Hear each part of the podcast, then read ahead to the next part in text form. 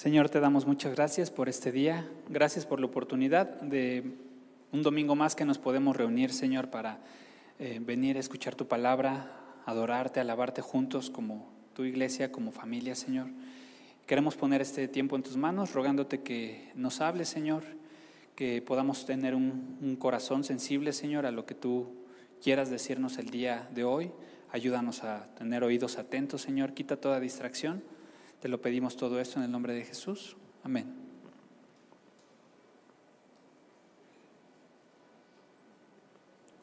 La semana pasada empezamos eh, a estudiar la carta de Tito.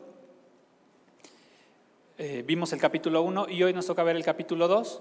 Solamente me gustaría hacer un breve resumen un poco de lo que veíamos la semana pasada en cuanto al contexto de la carta, quién es Tito, eh, el propósito de por qué Pablo escribió esta carta. Eh, bueno, para empezar, eh, veíamos la semana pasada que lo lógico, de acuerdo a nuestras Biblias, hubiera sido que continuáramos con segunda de Timoteo, porque estábamos viendo primera de, Timoteo. Eh, sin embargo, Tito, cronológicamente hablando, es, va antes de segunda de Timoteo, entonces por eso estamos viendo Tito. Veíamos que eh, Tito era un compañero y colaborador de Pablo, eso lo vimos en 2 Corintios 8:23.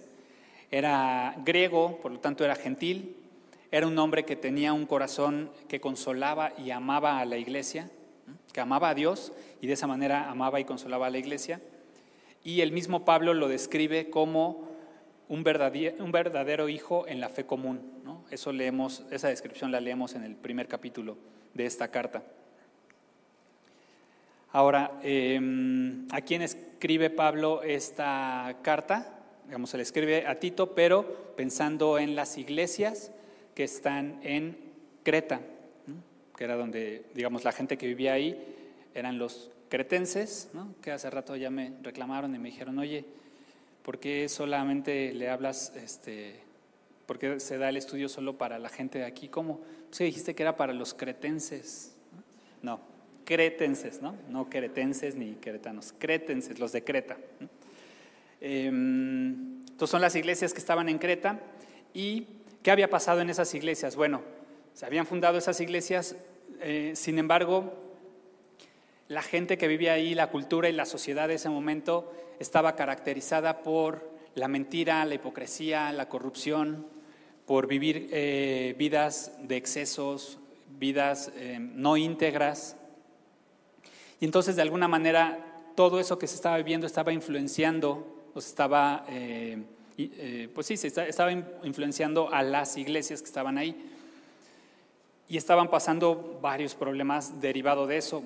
Además que había un grupo de eh, judíos que se habían vuelto cristianos y que aunque ya creían en el Señor Jesús, estaban predicando que además de Cristo necesitaba la gente circuncidarse y cumplir la ley, ¿no? Era como lo que habíamos visto anteriormente en otras cartas donde llegan estos judaizantes y dicen, bueno, sí, está bien que hayas creído en, Jesús, pero te tienes que circuncidar y bueno, pues ya que andas por ahí, también tienes que cumplir toda la ley, ¿no? Entonces, eh, Pablo buscaba corregir esos problemas, por eso le escribe esta carta a, a Tito y además algo importante de mencionar es que en, Creta, que era una isla ubicada en el, Mediterráneo y que comercialmente hablando estaba en una ubicación muy privilegiada.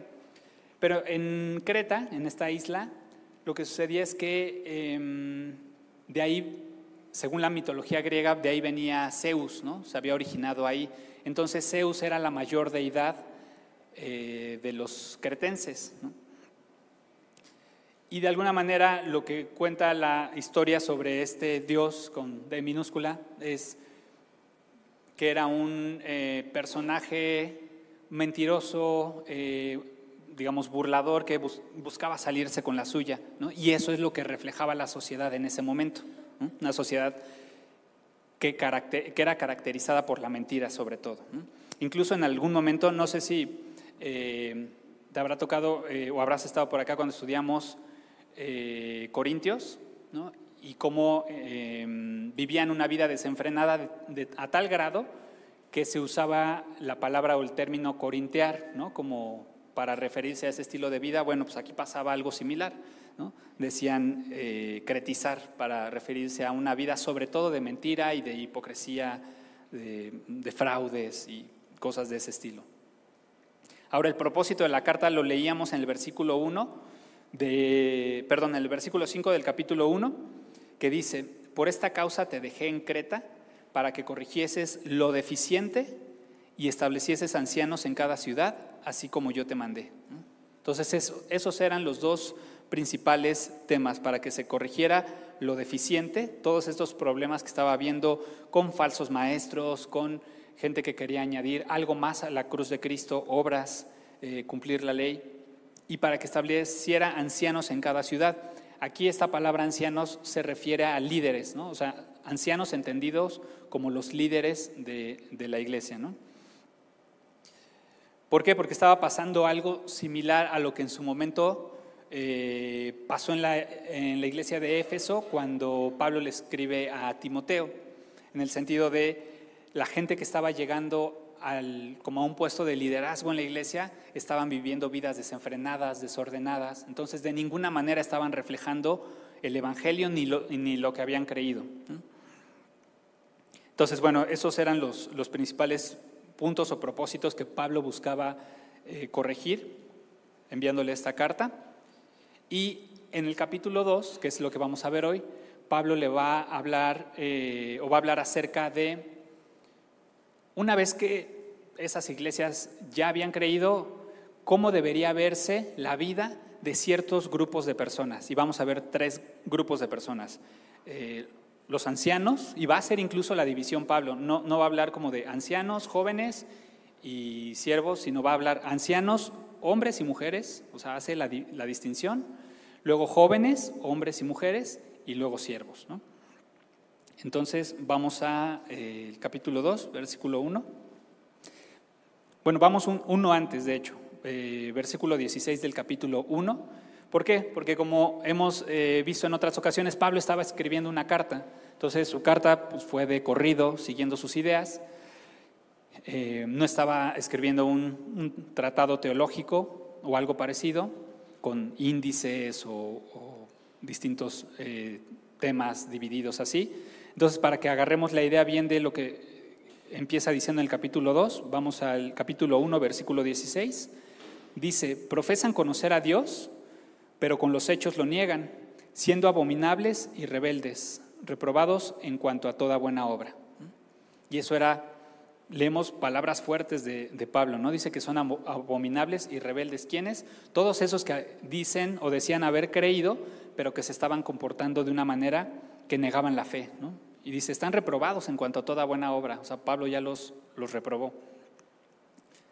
Entonces, dicho eso, dice el capítulo 2, versículo 1, pero tú habla lo que está de acuerdo con la sana doctrina.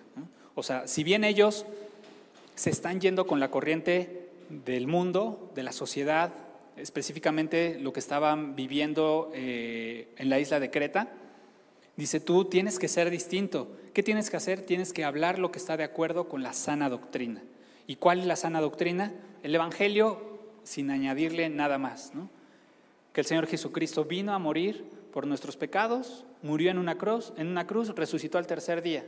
O sea, esa es la sana doctrina. Pero no solo es eso, porque probablemente muchos de los, de los cretenses tenían en mente a lo mejor algunos ya estaban siendo judaizados, pero muchos otros tenían en mente la sana doctrina. Ah, sí, yo conozco el Evangelio, puro y sin diluirse. Eso es. Lo que dijeron, eso es, sí. Pero no lo estaban viviendo. O sea, no estaban reflejando vidas que, que dieran muestra de ello. Entonces, aquí cuando Pablo le está diciendo a Tito, habla lo que está de acuerdo con la sana doctrina, no solo es en la mente o en lo intelectual, sino en lo que estás haciendo es lo que crees y lo que piensas, pero también lo que haces. Solo un paréntesis o, un énfasis más bien. Solo acuérdense que lo que hacemos va a ser reflejo de lo que somos, Porque cuando veíamos Timoteo decíamos, la conducta se puede fingir. O sea, yo puedo fingir que soy un, buen cristiano y vengo y me paro y, hago como que soy un buen cristiano, pero no lo estoy siendo. Entonces eso se puede fingir. Entonces le está diciendo eh, eh, Pablo, necesitas actuar, hablar de acuerdo con la sana doctrina que eh, involucra dos elementos. Lo que sabes, sí, o sea, la sana doctrina como tal, pero tu vida es importante, lo que estás reflejando para que vivas una vida coherente con lo que dices creer. Dice, ahora vamos a ver al primer grupo de personas que Pablo le habla. Vamos a leer del versículo 2 a la primera parte del 4. Dice, que los ancianos sean sobrios, serios, prudentes, sanos en la fe, en el amor, en la paciencia. Las ancianas asimismo sean reverentes en su porte no calumniadoras, no esclavas del vino, maestras del bien, que enseñen a las mujeres jóvenes. Entonces te das cuenta, hace estas dos divisiones. Primero vamos a eh, los ancianos, hombres. Eh, te repito, aquí está hablando de los ancianos. En, esta parte, está, o sea, en el capítulo 2, cuando dice ancianos, este grupo de personas no habla de líderes de la iglesia, como sí lo hace referencia en el capítulo 1. Aquí específicamente está hablando de la gente mayor, de adultos mayores, ancianos en cuanto a edad, no en cuanto a madurez o liderazgo espiritual. Entonces, ¿qué dice de ellos? ¿Cómo debería verse su vida? Dice que sean sobrios, serios y prudentes. Si te das cuenta y si a lo mejor estuviste em, mientras estudiamos la primera carta a Timoteo, y si no te platico, muchas de estas eh, características o rasgos de carácter los mencionaba Pablo respecto de los obispos y los diáconos o servidores que tenían que tener esto, sobrios, serios y prudentes. ¿Qué es sobrio? En su momento veíamos eh, circunspecto, ¿no? que suena más raro y dice, pues ya entendí menos. Bueno, pues es alguien prudente, alguien moderado, prudente tanto al hablar como al actuar. Eso es sobrio, aunque también podría significar en, el contexto que estaban viviendo los cretenses, también podría tener un sentido de sobrio en cuanto al alcohol, o sea, no dado al vino. ¿no? Serios, dice que deben ser serios. ¿A qué se refiere? No a que este, casi no hablen o que no se rían o que así, no, sino más bien que sean honorables o dignos de, toda honra o de todo honor por, su, por su conducta. Serios, prudentes, ¿A qué se refiere? Moderados en sus opiniones y pasiones. ¿Por qué?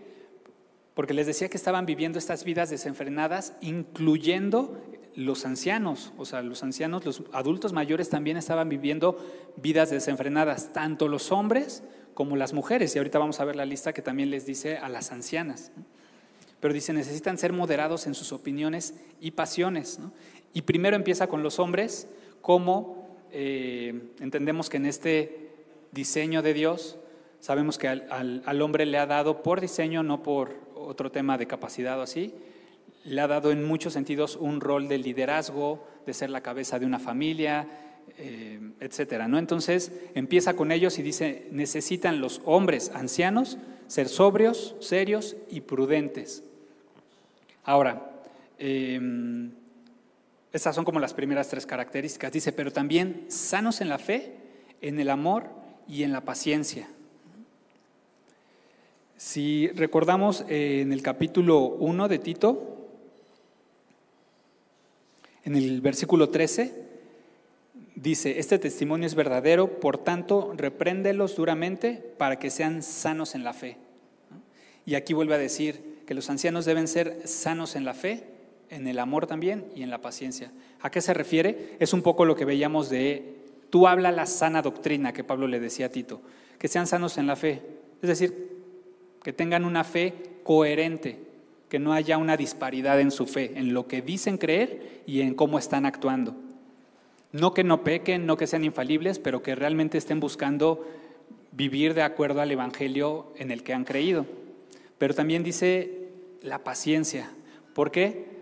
Porque de pronto eh, un, comentarista, haciendo alusión a este eh, versículo en particular, dice, de pronto puede pasar que la gente mayor se desespera con los más jóvenes, ¿no? Porque pues dicen, ay, pues es gente inmadura, pues no ha vivido lo que yo y así. Entonces eso estaba pasando eh, probablemente en las iglesias en Creta. ¿no? Entonces dice, tienen que ser sanos en la fe, ancianos, hombres, pero tienen que tener paciencia, tengan paciencia a los más jóvenes, a todos los que, a las generaciones que vienen, que están debajo de ustedes, deben tenerles paciencia. Pero todo esto debe estar basado en el amor. Si no hay amor, no va a poder suceder esto. Ahora eso se lo dice a los hombres. Luego va con las mujeres. El versículo 3 decía, eh, las ancianas asimismo sean reverentes en su porte. Y esto de igual manera cuando estudiamos Timoteo, la primera carta, en algún punto hacen una lista de cómo deberían eh, estar siendo las mujeres. ¿no? Y en este sentido, aquí dice, las ancianas asimismo sean reverentes en su porte. En Timoteo dice que no se vistan con joyas, con vestidos ostentosos, con piedras preciosas, sino que se vistan con buenas obras, como corresponde a mujeres que profesan la piedad. Vístanse de buenas obras. Aquí está diciendo algo similar. Sean reverentes, decentes en cuanto a su porte. Y aquí se entiende en, dos maneras cuando habla de porte, tanto en su vestimenta, ¿no? que no se esté volviendo una, pasarela de modas, ni que estén vistiéndose de tal manera que pues, están, o sea, están distrayendo a, las reuniones, a, lo que van a la iglesia, ¿no? y, pero no solo en su vestimenta, sino cómo se están comportando, por eso habla del porte, ¿no? de, como de sus posturas, de todo, cómo se están comportando las ancianas, sean reverentes, decentes. Otra característica que dice es no calumniadoras. La palabra en el original es la palabra diabolos, de donde viene diablo, la palabra diablo. Entonces, en este sentido es como prácticamente es que no estén siendo chismosas, que no estén calumniando, levantando falsos a la gente, porque eso es de Satanás, tal cual. De ahí viene el, el original, diablo. No esclavas del vino. Recuerdan que ahorita unas líneas arriba decíamos sobrios, que se puede entender como prudente o moderado, pero también en cuanto al vino.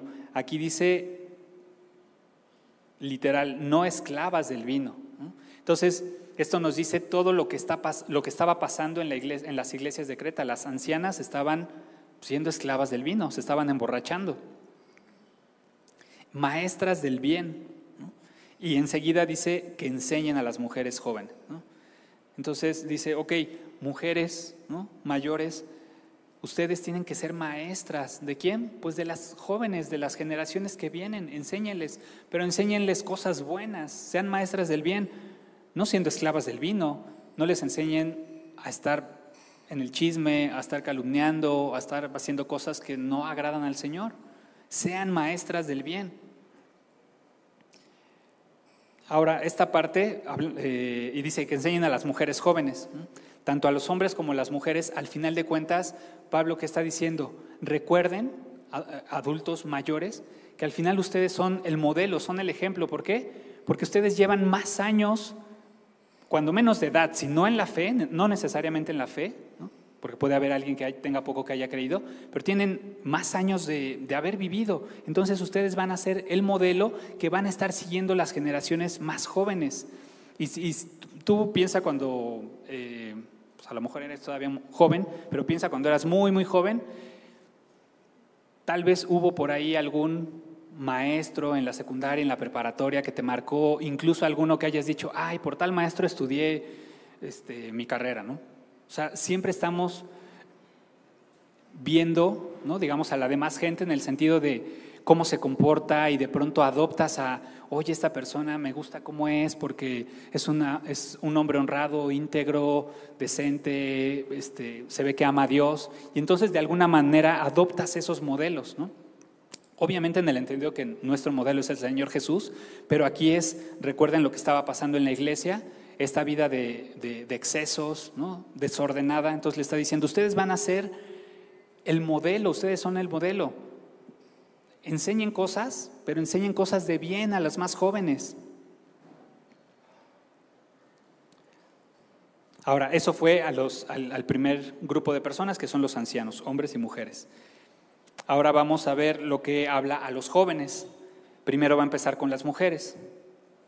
Dice a las mujeres jóvenes, a amar a sus maridos y a sus hijos, a ser prudentes, castas, cuidadosas de su casa, buenas, sujetas a sus maridos, para que la palabra de Dios no sea blasfemada.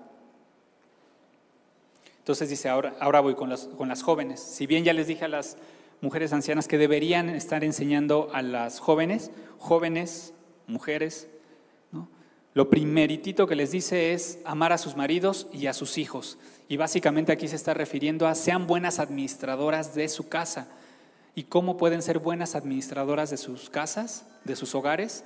Amando a sus maridos y a sus hijos. ¿Por qué? Porque si los están amando de esa manera van a tener cuidado de ellos y van a estar administrando bien su hogar. Ahora, hoy en día, de pronto, incluso en algunos estudiosos de la Biblia, cuando en, este versículo, lo traducen como amas de casa, ¿no? O sea, que sean buenas amas de casa, ¿no? Como el sentido. El día, el día de hoy de repente puede ser, o se podría entender como un sentido, una connotación negativa, ¿no? Decir, ama de casa, no, pues si yo sí estudié si yo sí trabajo, pero realmente no, no va como a ese punto, ¿no? Porque para empezar, sabemos que el, trabajo de casa es bien duro, ¿no? Y es mucho trabajo, o sea, es un trabajo arduo. Entonces, eh, pero realmente aquí lo que está diciendo Pablo es en un buen sentido y así nosotros como creyentes lo deberíamos de entender. Más allá que como mujer estudies, eh, perdón, trabajes o hayas estudiado alguna profesión, de cualquier forma, como una mujer joven, en este caso en particular, que estás casada, ¿cuál es la invitación o cuál es el llamado? a atender o a ser buena administradora de, tu hogar, de tu casa, amando a tu esposo y a tus hijos de tenerlos. ¿no? Y es un privilegio y un llamado del Señor. Cuando el Señor nos hace algún llamado, nuestro primer anhelo debería ser responder ¿no? a, lo que Él nos llama. Entonces, esa es la, invitación. Pero también les dice, sean prudentes. Porque al final de cuentas siempre ahí está, puede ser un cliché o no, pero siempre hay esta idea de, como en la juventud hay mucho ímpetu, desbordado, como tienes muchas, eh, muchos sueños, muchas ambiciones, muchas ideas, ¿no? Estás estudiando en la universidad o vas a entrar y, dices, uy, no, yo cuando salga todo el mundo me va a querer contratar y voy a cambiar el mundo y traes muchos sueños, ¿no? así el ímpetu y dice, te quieres comer al mundo, ¿no? Entonces aquí es como eh, Pablo le está diciendo, sean prudentes nada más. O sea, está bien, sé prudente porque no vaya tú te quieres comer al mundo, pero no vaya el mundo a terminar comiéndote a ti, ¿no? Sé prudente. Castas, ¿a qué se refiere? Castas puras. Otra vez dice cuidadosas de su casa. Ya dijo, sean buenas administradoras de su hogar y lo vuelve como a enfatizar de alguna manera. Dice, cuiden su casa, cuiden su hogar. Sean buenas, sujetas a sus maridos, sujetas a sus maridos. ¿Te acuerdas cuando leíamos ahorita en el capítulo 1, versículo 16? que decía, están siendo rebeldes. Y aquí Pablo simplemente les recuerda esta, este llamado que como las mujeres casadas, que como eh, esposas tienen respecto a sus maridos, estar sujetos, ¿no? Lo podemos leer a más a detalle en Efesios, Efesios 5. ¿no? Dice, sean sujetas a sus maridos, no estén en rebeldía, sean sujetas. Pero sobre todo, porque puedes decir, no, es que si conocieras a mi marido y mis hijos son unos torbellinos y no, no, este, pues me piden que sea prudente, pero realmente es como yo me, me desahogo y... Pero al final dice, ¿para qué? O sea, ¿o por qué es el motivo de todo esto? Dice, para que la palabra de Dios no sea blasfemada. Y eso estaba pasando. Estaba viendo mucha gente que de ver la vida de familias o de mujeres en particular, hablando de, estas, de estos puntos, familias creyentes que decían, uy, ¿esa mujer eh, es, cristiana?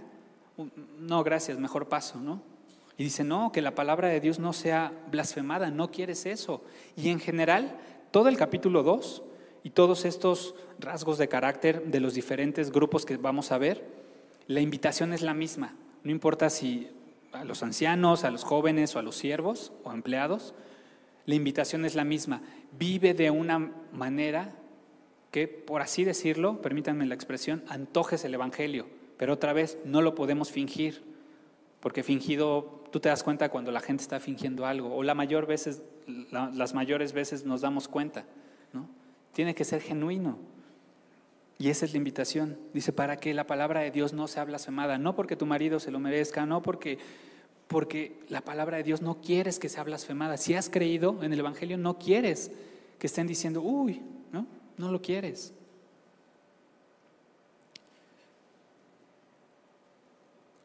Luego dice el versículo 6, exhorta a sí mismo a los jóvenes a que sean prudentes.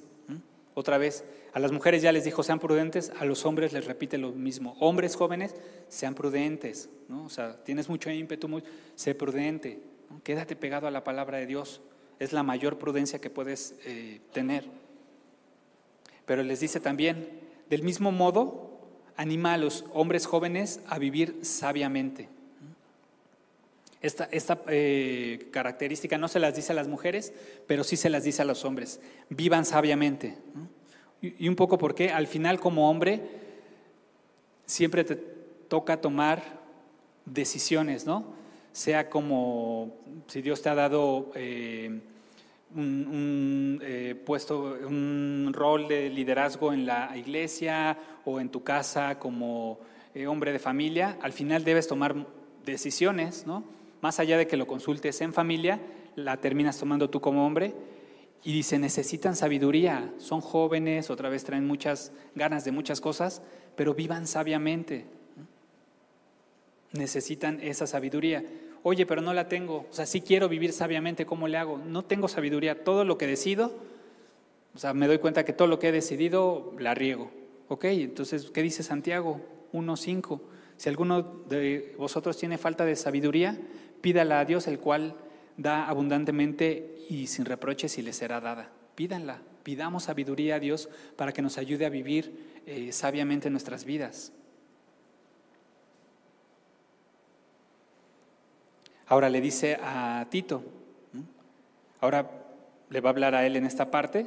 ¿Por qué? Porque al final Tito no era infalible. Estaba ahí, podía ser influenciado igual que los demás, por todo lo que estaba sucediendo, por estos desenfrenos, y le dice, pero tú, Tito, dice en el 7, presentándote tú en todo como ejemplo de buenas obras. Todo lo que tú estás predicando, todo lo que tú estás hablando, tienes que darlo como ejemplo, o sea, tienes que vivir una vida que tú seas el ejemplo número uno, que cuando piensan en un, ah, ¿conoces a algún cristiano? Y porque luego pues, hablan mal, ¿no? Así de, uy, no, los cristianos, pero conoces a un cristiano, este, que digas, ay, qué, qué íntegro, qué, y piensen así, ah, sí, Tito, ¿no?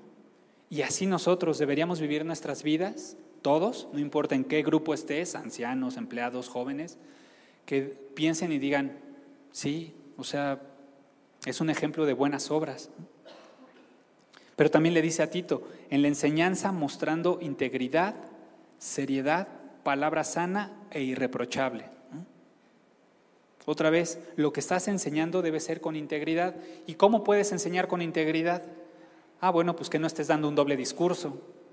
Y tú dices, ah, pero pues, entonces no importa porque yo no enseño, ¿no? Y yo no doy discipulados y yo no, pues yo nada más en mi casa y de hasta vivo solo, sola. Pero es lo mismo, ¿no? O sea, al final queremos ser un ejemplo de lo que predicamos. No importa que vivas solo, no importa que no estés como en este sentido como de, ah, es que yo no, le enseño a nadie, pero al final terminas, cuando tú le predicas el Evangelio a alguien, ya te pones como en la mira, ¿no? O cuando alguien sabe que eres cristiano, ya, ya como que estás en la mira. Y siempre alguien nos está viendo. Y no lo digo como de, ay, cuida tu testimonio y cuando te vean. No, al contrario. O sea, en el sentido de, eso, siempre estamos siendo eh, observados por alguien. Y si tú le has predicado el, Evangelio a, tus vecinos, a familia que no ha creído, a quien quieras, quieres ser un ejemplo de lo que estás predicando, quieres, lo que le dice Pablo aquí a Tito, quieres enseñar en ese sentido con integridad, con seriedad, porque si no es una burla. Ah, sí, es que debe ser correcto, debe ser honesto, y a la primera que, que te para el policía, sacas el billete y dices, ay, pues ya, perdón, Poli, ¿no? Dices, no, o sea, quiero vivir en esa integridad de la que predico. Palabra sana e irreprochable. Dice, de modo que el adversario se avergüence y no tenga nada malo que decir de vosotros. O sea, a tal punto deberíamos estar viviendo que digan, ay, este, oye, tú estabas hablando mal de Juanito. Uy, sí, porque no sabes lo que hizo la semana pasada. Fíjate que habló mal de tal, tal, tal. Ah, sí, pero ya, sí, ya le pidió perdón y se arrepintió y ya se puso a cuentas. Ah, ok. Ah, bueno, pero la otra vez yo vi que se llevó una pluma de su trabajo. Ah, no, se le olvidó, pero yo vi cuando la regresó. Ah, pues no, tampoco pegó entonces. Así, ¿no? O sea, en ese punto que dices, no, no le puedes reprochar nada, no porque no peque o porque sea infalible, sino porque aun cuando peca, se arrepiente y se pone a cuentas. Dice, eso, básicamente es que no tengan nada malo que reportar de ti.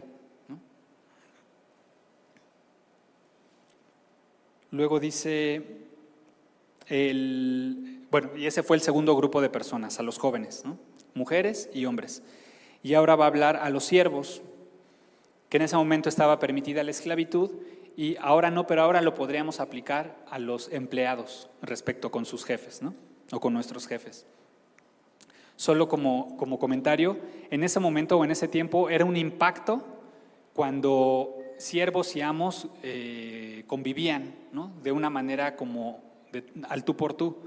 Cuando de pronto salían, bueno, más bien iban a la iglesia y se reunían el esclavo y el amo, y a veces era al revés, ¿no? El, esclavo era el pastor y el amo se sentaba a escuchar, y entonces el amo se sujetaba, en la iglesia el amo se sujetaba a su siervo o a su esclavo, que era el pastor de la iglesia, y entonces eso era como una locura para la sociedad de por sí, o sea, digamos, de suyo era, era impactante para los demás, decían, ¿por qué? ¿Por qué sucede eso? ¿no?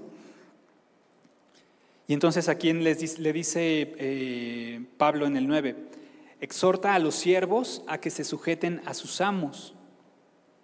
Entonces, primer punto, que se sujeten a sus amos. Yo no tengo amo, bueno, pero ¿tienes algún patrón? ¿Tienes trabajo? ¿Tienes patrón? Sí. Ah, bueno, pues entonces sujétate. No, es que no lo conoces, es que me pide cosas bien irreales. Sujétate. Ese me pide cosas bien difíciles, difíciles. Sujétate. Dice que agraden en todo. No solo es, ah, bueno, me pidió tres cosas, ahí están sus tres cosas a, pie puntillas y listo, ¿no? Ya. Dice que, que lo agrades, ¿no? Ah, bueno, me pidió estas tres, pero yo sé que si le pongo este adicional, sé que eso le va a gustar porque ya le evité un, correo, ¿no? un trabajo más. Que no sean respondones, ¿no? Y esta actitud que de pronto a lo mejor pudiéramos estar teniendo como empleados, decir, no, es que no soporto a mi jefe y, ya la trae conmigo y, me quiere correr y quiere que yo renuncie, pero no, se le va a hacer y entonces apenas te pide algo y le contestas mal y, estás así, como dice aquí, de respondón. Dice, no sean respondones. Otra vez, vivamos una vida en este punto como empleados, que pensando en que nuestro jefe no es creyente, diga, este es mi empleado estrella, o sea, le pido las cosas, cumple, llega a tiempo, se va en su hora, pero llega a tiempo, este, a lo que viene, a trabajar. Cuando le pido un extra, lo hace y lo hace de buena manera, no sé por qué no se enoja, todos los demás se enojan y él no se enoja en esto, o sea, es eso, ¿no? Que diga, ¿por qué? ¿Qué hay, qué hay de distinto en él? Dice también, no defraudando, sino mostrándose fieles en todo. Y en ese momento, en la sociedad, se daba mucho que a veces los siervos defraudaban o robaban a sus amos con esta situación de, ay, pues es hermano, ay, pues, ah, pues no pasa nada, ¿no? Este, nos conocemos. Y a veces los estaban robando, defraudando.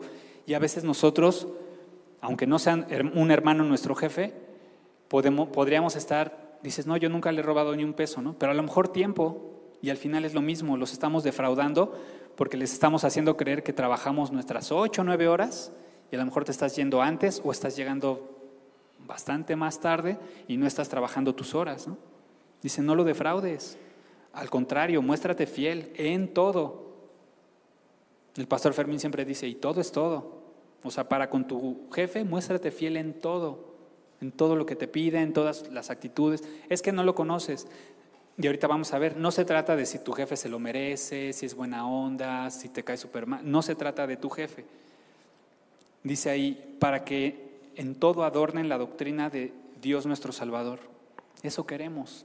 No porque Dios necesite de nosotros y necesite que adornemos, pero ¿a poco no te gustaría con tu vida adornar el Evangelio que predicas? Que digan, ah, esa persona es cristiana, pues yo no sé mucho de eso, pero es diferente, o sea, es diferente en un buen sentido. Queremos adornar la doctrina de Dios nuestro Salvador.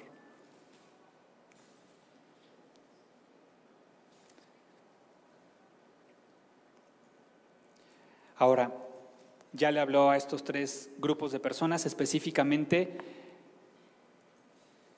con puntos de lo que estaba pasando, ¿no? Eh, con los ancianos, con los jóvenes y con los siervos.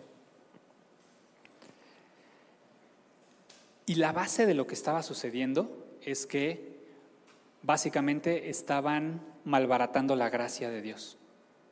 Ya recibí la gracia, este regalo inmerecido, ya creí en el Señor Jesús, ya soy salvo, sí, ok, pues a darle gusto al cuerpo porque ya soy salvo. ¿no? Y entonces estaban cayendo en, este, eh, en esta vida de excesos.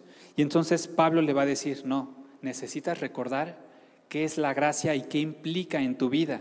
Dice el versículo 11, porque la gracia de Dios se ha manifestado para salvación a todos los hombres. Y eso es en el pasado. O sea, vamos a ver cómo va a decir algo del pasado, del presente y del futuro. Versículo 11 es del pasado, porque la gracia de Dios ya se manifestó. El Señor Jesús ya vino, ya murió, ya resucitó y ya te dio ese regalo. ¿Qué tienes que hacer? Recíbelo. Ya lo recibí. Ok. Entonces ahorita vamos a lo del presente, pero ¿ya lo recibiste? Sí. Ok. Pero dice que se ha manifestado para salvación a todos. Y eso es bien importante, porque no es algo que vino a hacer y lo escondió y lo ocultó y es un misterio. No, lo hizo y lo manifestó a todos. Y un comentarista hace esta analogía como, dice eso que hizo el Señor Jesús con su sacrificio, es como cuando sale el sol, que sale por el este y poco a poco empieza a alumbrar, alumbrar, y de pronto ya alumbró todo el planeta, ¿no? Es un poco eso. Vino el Señor Jesús, hizo su sacrificio, se manifestó la salvación poco a poco y de pronto ya fue la salvación para todos. No hay, no hay alguien que pueda decir, para mí no está manifestada esa salvación, es para todos. Ahora esto es del pasado, algo que ya sucedió, pero es importante, ya sucedió esta manifestación de la salvación. Luego dice el 12, esto habla del, del tiempo presente, enseñándonos que, renunciando a la impiedad y a los deseos mundanos, vivamos en este siglo sobria, justa y piadosamente Ok, ¿ya creíste? Me dijiste en el versículo 11 que ya creíste. Sí, yo ya creí en esa eh, salvación que me fue manifestada un día. Ok, entonces dice, entonces ahora tienes el poder para renunciar a la impiedad y a los deseos mundanos y que puedas vivir en esta vida de manera sobria, justa y piadosamente. Ok, eso es en el tiempo presente, porque no queremos no anhelamos la transformación de nuestras vidas hasta que venga el Señor Jesús o hasta que estemos con Él. Vamos a tener en ese momento un cuerpo eh, transformado, sin pecado, pero la vida que estamos viviendo en este, desde este momento podemos vivir la vida eterna y queremos vivirla sobria, justa y piadosamente. Eso es en el tiempo presente. Ahora algo hacia el futuro, dice el versículo 13 aguardando la esperanza bienaventurada y la manifestación gloriosa de nuestro gran Dios y Salvador Jesucristo. Y puedes decir, es que todo eso se oye bien. Sí, ya vino el Señor Jesús y yo ya creí. Sí, ahora, digamos, teóricamente puedo renunciar a la impiedad y a los deseos mundanos y vivir una vida justa, piadosa y sobria. Pero ya en la práctica no está tan fácil. O sea, si lucho, si batallo, este, con la mentira, con de repente se me pegan las cosas que no son mías, o sea, sí le batallo. ¿Qué hago? Bueno, vive recordando que aguardamos la esperanza bienaventurada y la manifestación gloriosa de nuestro gran Dios y Salvador Jesucristo. Eso debe ser un aliciente para nuestras vidas. No es como que, bueno, pues estoy aquí, voy a vivir justa, piadosa y sobriamente y luego pues ya, o sea, si vivo cinco años más, pues ya hay diez años más y hasta aquí se acabó. No, estamos aguardando esta esperanza que como creyentes tenemos de un día veremos al Señor cara a cara. Cuando, cuando planeas un viaje de vacaciones, cuentas los días, ¿no? Pero no solo cuentas los días y casi que todo gira en torno a, a ese plan que hiciste, ¿no? Vas, supongo que vas a conocer el país de tus sueños, el que quieras y dices, faltan 30 días, ¿no? Y, estás viviendo con miras a ese día, ¿no? Y haces y dices, ¿qué más me falta? ¿Qué más necesito? ¿Qué? está todo apuntando hacia ese día porque ya quieres que llegue. Así tendríamos que estar viviendo, apuntando hacia ese día, sabiendo que no se acaba todo aquí, sino esperamos, tenemos esta esperanza. Bienaventurada, dice ahí Pablo. Luego dice el versículo 14, quien se dio a sí mismo por nosotros para redimirnos de toda la iniquidad y purificar para sí un pueblo propio, celoso de buenas obras. Y a veces muchas de nuestras batallas y que sale en nuestra carne, muchas veces es porque creemos que todo se trata de nosotros. Y entonces el pleito con tu jefe es, no, es que ya la trae conmigo. No, tiene 100 empleados más o 10 más o 5 más, no eres el único. Y tiene problemas y tiene que sacar una nómina y a lo mejor a veces no sale. O si es una empresa muy grande, pues igual tiene responsabilidades y a su vez tiene otro jefe. No todo se trata de nosotros, ¿no? O que, ay, es que el hermano que no me habló feo, no me saludó. No, no gira la vida en torno a nosotros. Se trata de Él. Dice, Él es el que se dio a sí mismo por nosotros para redimirnos de toda iniquidad y para purificar para Él, dice, un pueblo propio, era para Él. Sí nos purifica, sí hace todo eso, pero lo hizo para Él, por amor, pero lo, está haciendo para tener, Él dice, un pueblo propio, celoso de buenas obras. Seamos ese pueblo propio, celoso de buenas obras. Y al final le dice, termina diciendo eh, Pablo a, a Tito, perdón, esto habla y exhorta y reprende con toda autoridad. Nadie te menosprecia. Algunos dicen que este cierre de, digamos, de esta sección de, Pablo es porque muchas veces se leía la carta delante de la iglesia, ¿no? Que de pronto yo llegara y les dijera, ah, eh, ahorita pues no está el pastor Ibert, anda de viaje, ya lo saben. ¿Y qué creen? Me mandó una carta, se las voy a leer, ¿no? Y ya pongo y paso al frente y les leo la carta, ¿no? Y entonces dicen algunos, em,